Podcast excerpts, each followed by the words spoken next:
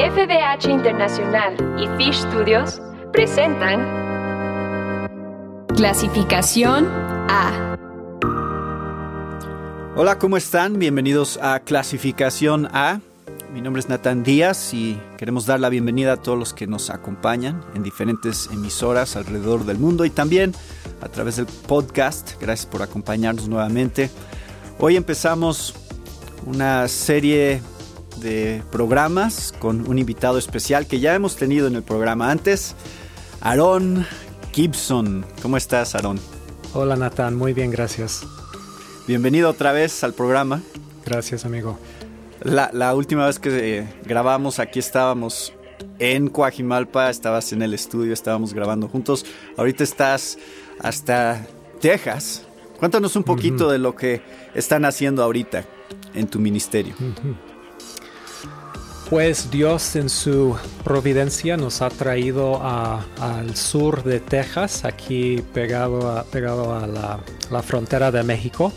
Por muchos años hemos vivido en México, pero estamos pasando un tiempo aquí en Texas para um, pues ayudar a mis papás y también um, desde aquí puedo seguir sirviendo a Dios, uh, capacitando a pastores y líderes de iglesias en América Latina. Y la, última vez que estuvimos juntos, Aaron, estábamos hablando acerca de teología bíblica. Entonces, es un tema que, que, como ya hemos comentado antes, es un tema muy importante, pero como un resumen para aquellos que a lo mejor no escucharon ese programa, ¿por qué es que consideraríamos que la teología bíblica es un tema importante? ¿Qué es la teología bíblica? Y por qué es importante cuando estamos leyendo la Biblia y estudiando la Biblia. Bueno, la teología bíblica realmente es, es una forma de leer, una forma de estudiar y de interpretar la Biblia. E, es una hermenéutica. Entonces hay diferentes maneras de acercarse uno a la, Biblia para entender lo que la Biblia enseña. Una manera muy, muy conocida es la, la teología sistemática.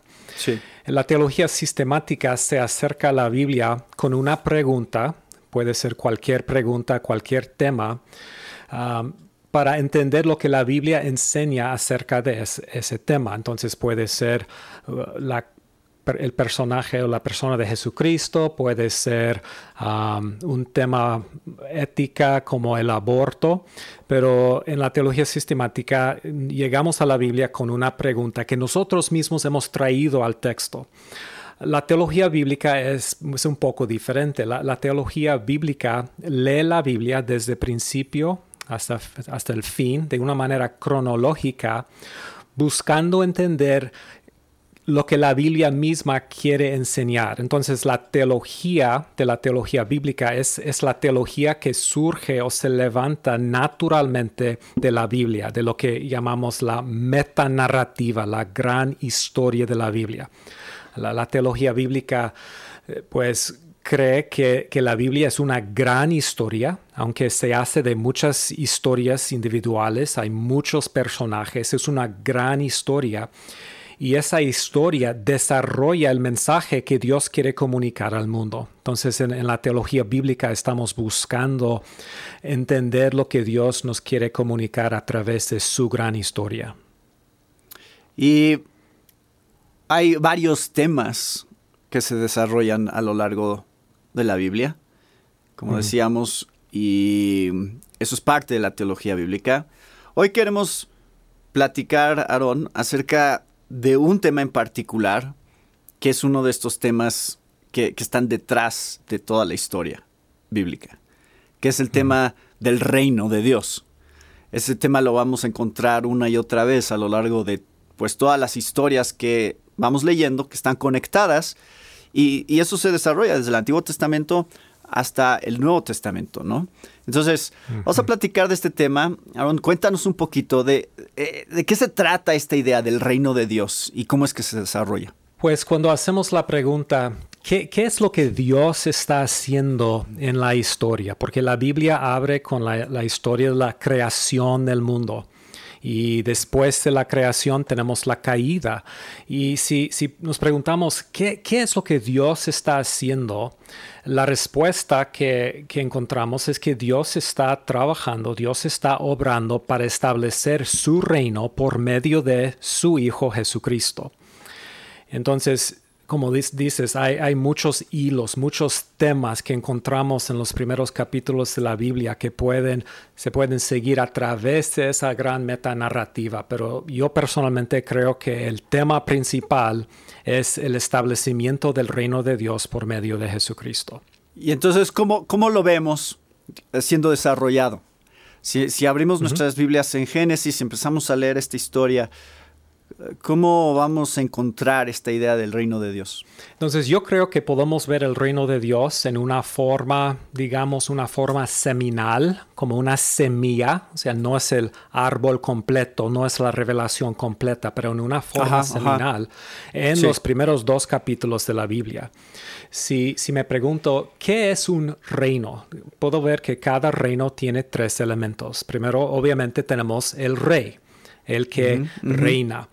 Y cuando leo eh, Génesis 1, creo que nos está presentando ese rey, es el rey Elohim, Yahvé. Es interesante que, que, los salmos que hacen referencia a la creación del mundo muchas veces conectan la identidad de Dios como rey con el hecho de su creación. Por ejemplo, Salmo 95 dice, El Señor es Dios grande, un gran rey sobre los dioses. En sus manos sostiene las profundidades de la tierra y las montañas más imponentes. Él, el mar le pertenece, pues Él lo creó. Sus manos también formaron la tierra firme. Entonces, Dios es rey porque Él creó todo. Y el segundo elemento de cualquier reino es que tiene el rey un pueblo, los súbditos del reino. Claro. Y también podemos ver en Génesis 1 que Dios está creando, está formando a un pueblo, un, un pueblo o personas que lo aman, lo adoran, lo sirven y lo obedecen. Y cuando Dios creó a Adán y Eva es lo que Él hizo. Algo interesante en Génesis 1 es que cuando Dios los crea, Dios les da uh, unas responsabilidades. Él los hace a su imagen, que simplemente significa que ellos son como Él. O sea, toda la, toda la creación ah, expone la gloria de Dios, pero el ser humano de una manera muy específica es la imagen de Dios. Y ser hecho a la imagen de Dios implica varias cosas. Una cosa que implica es que el hombre tiene que dominar o sojuzgar la tierra tiene que ejercitar ah, dominio sobre la tierra. Eso es lenguaje que viene de, un reino y lo que aprendemos es que Dios gobierna por medio de un rey mediador, por medio de rey mediadores.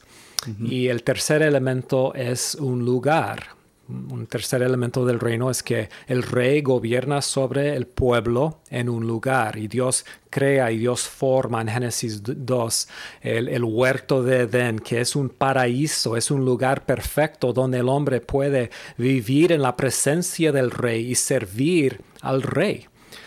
Entonces lo que es muy importante es esos tres temas, ese enfoque nunca cambia en toda la Biblia. A través de la Biblia tenemos un refrán que se repite vez tras vez en, en, momentos más importantes de la metanarrativa, donde Dios dice, yo seré su Dios ellos serán mi pueblo y moraré entre ellos. Esos son los tres elementos. Y aún en los, los, últimos dos capítulos de la Biblia regresamos a, esa, ese refrán que es lo que Dios está haciendo en toda la Biblia.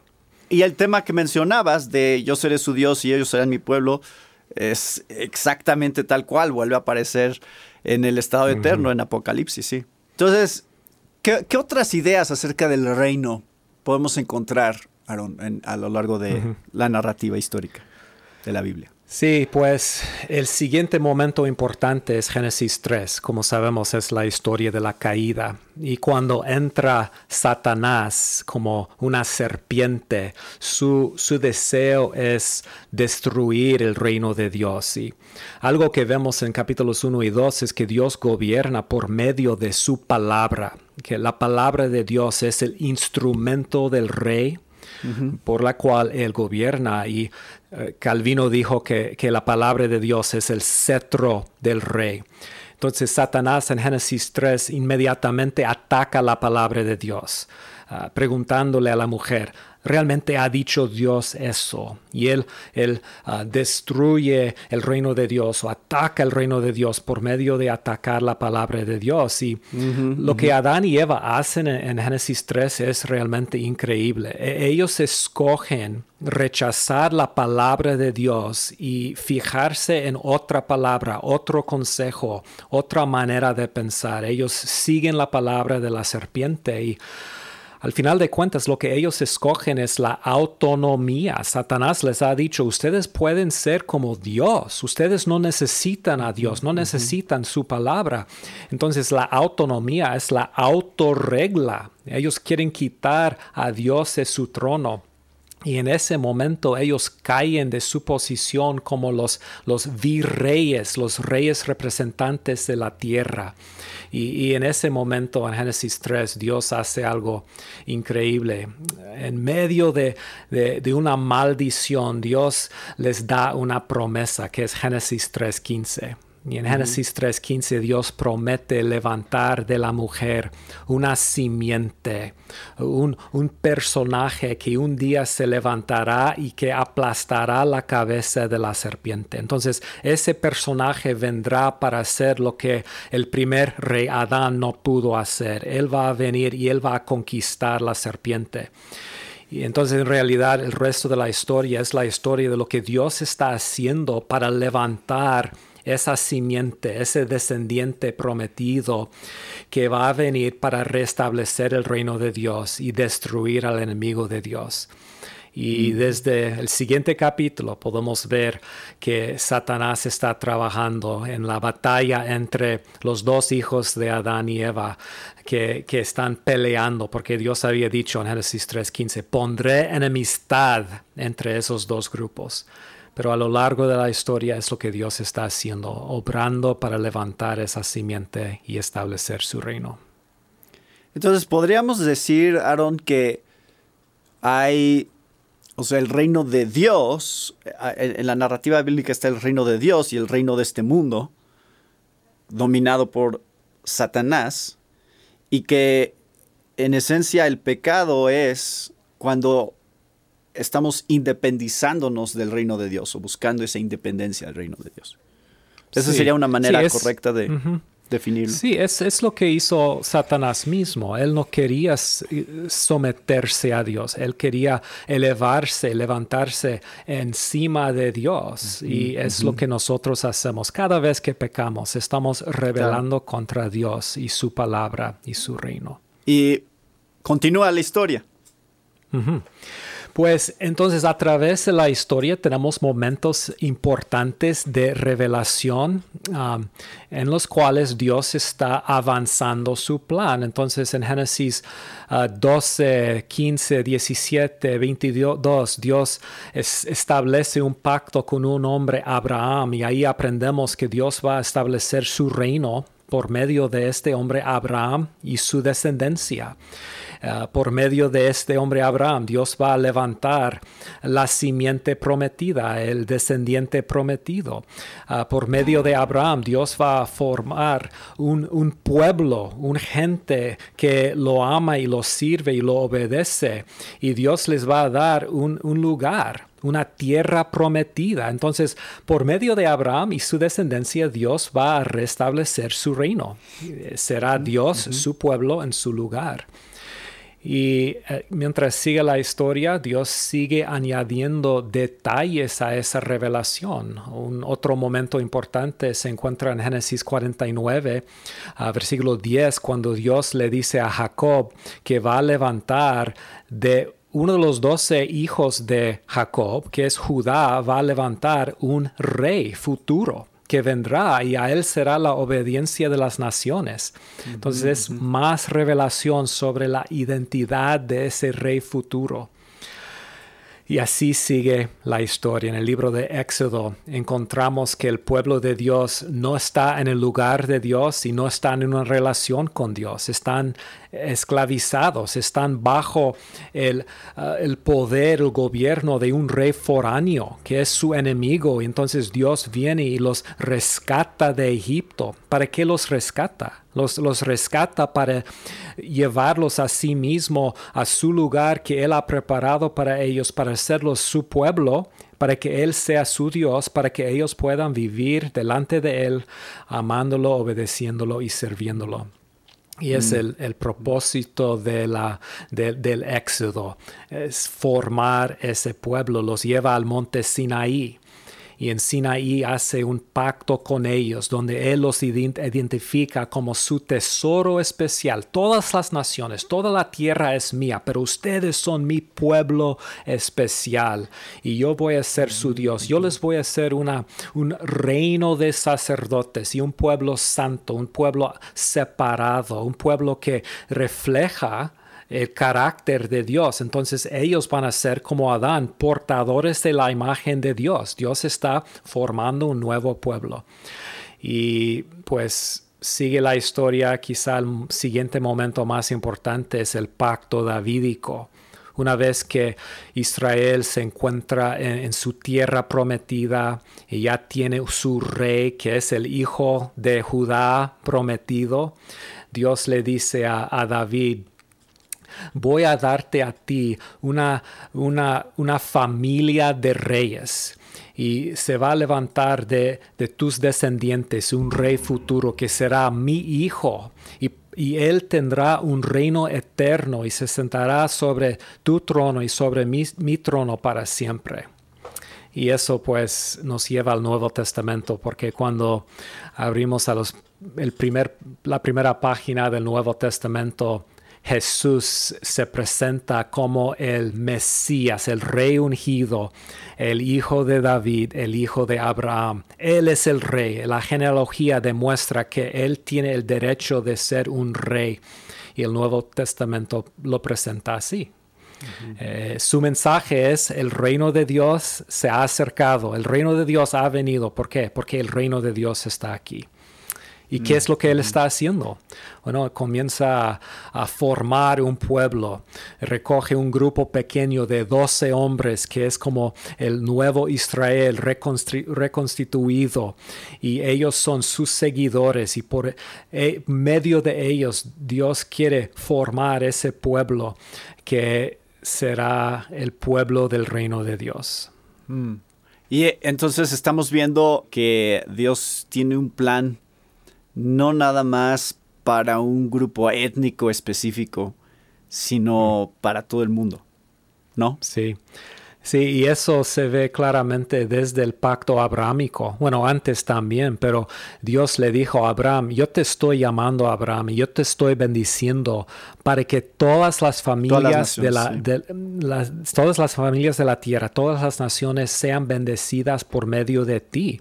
Y hasta que él, él dice a Abraham, yo haré de ti um, muchas naciones. O sea, e, el punto no es solamente la nación de Israel, el, punto es hacer un reino de todas las naciones. Y es el punto de, en, Éxodo 19, cuando Dios dice, voy a hacer a Israel un reino de sacerdotes. Un sacerdote es un mediador entre Dios y las naciones. Israel va a funcionar como un reino de sacerdotes porque van a mediar las bendiciones de Dios a las naciones.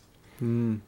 Entonces, es, anticipado en el Antiguo Testamento, pero encontramos de una manera más explícita en el Nuevo Testamento cómo ya se ve el cumplimiento de eso, ¿no?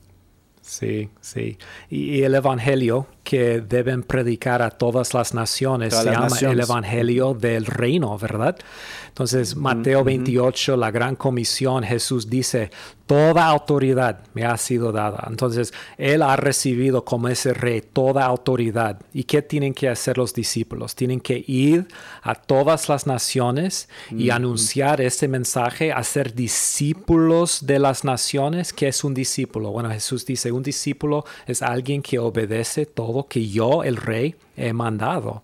Entonces, por medio de la predicación del Evangelio, del reino, eh, Dios está extendiendo su reino a todas las naciones. ¿Cómo encontramos entonces que se termina de desarrollar este tema? Ya hablamos un poquito de lo de Apocalipsis, pero ¿cómo se termina de desarrollar entonces este tema del reino eh, en el Nuevo Testamento? Pues de varias maneras. Ah, ya, ya mencioné que la extensión del Evangelio funciona para extender el reino. Entonces, ¿cómo es que Dios añada súbditos a, su, a su pueblo, a su reino. Bueno, los, los conquista por medio del Evangelio. Cuando alguien cree en Jesucristo, está doblando sus rodillas y está confesando que Jesús es el Señor. Entonces, Pablo dice en Romanos que está llamando a las naciones a obediencia a Dios. Mm. Entonces uno es integrado, es incluido en el reino de Dios cuando cree en Jesucristo. Y a través de la predicación del Evangelio, eh, la iglesia está siendo extendida y el reino de Dios está siendo extendido. Pero hay un tema muy importante en la teología del Nuevo Testamento es lo que a veces llamamos el ya y todavía no. Eh, ya y todavía no. Y eso es importante en, el Nuevo Testamento cuando hablamos del reino, porque Jesús dijo, el reino de Dios ha llegado.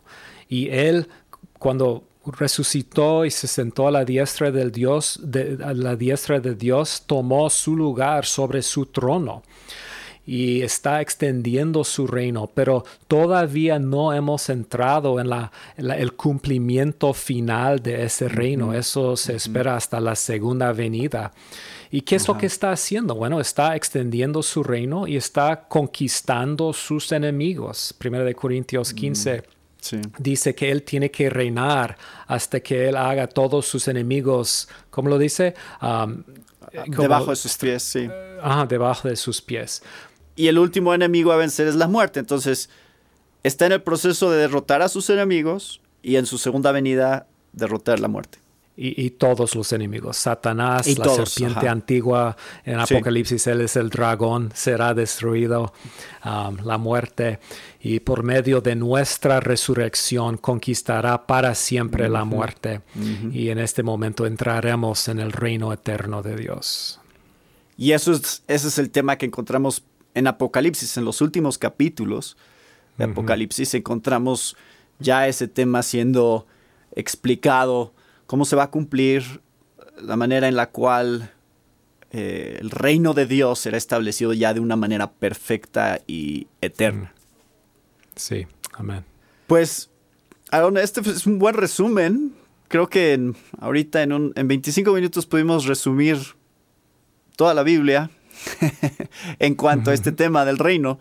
Ah, pero esto es útil porque ayuda a la gente a entender cómo se ve la teología bíblica en cuanto a estos temas, cómo se desarrolla de una manera que hace que tenga sentido, que tenga armonía toda la Biblia y claramente estos son los temas que vamos a encontrar, no importa en qué parte de la Biblia estés. Sí, sí, así Creo que todo cristiano es útil que entienda estas cosas, ¿no? Sí, sí, estoy de acuerdo. Cuando leo la Biblia, en cualquier momento, si me pregunto qué es lo que Dios está haciendo aquí, la respuesta siempre es, está obrando y trabajando para establecer su reino, revelarse como Dios y como rey. Um, formar su pueblo y llevarlos a su lugar especial.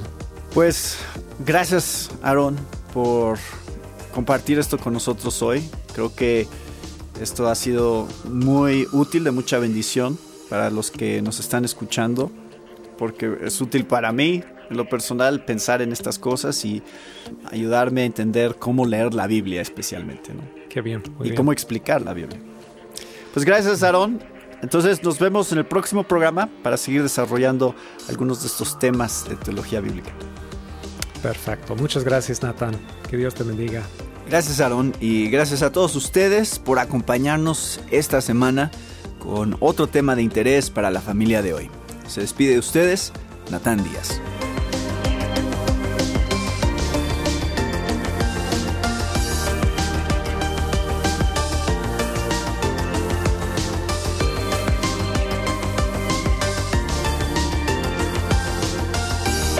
presentación de FBH Internacional y Fish Studios. Para más información, visita nuestra página www.clasificaciona.com.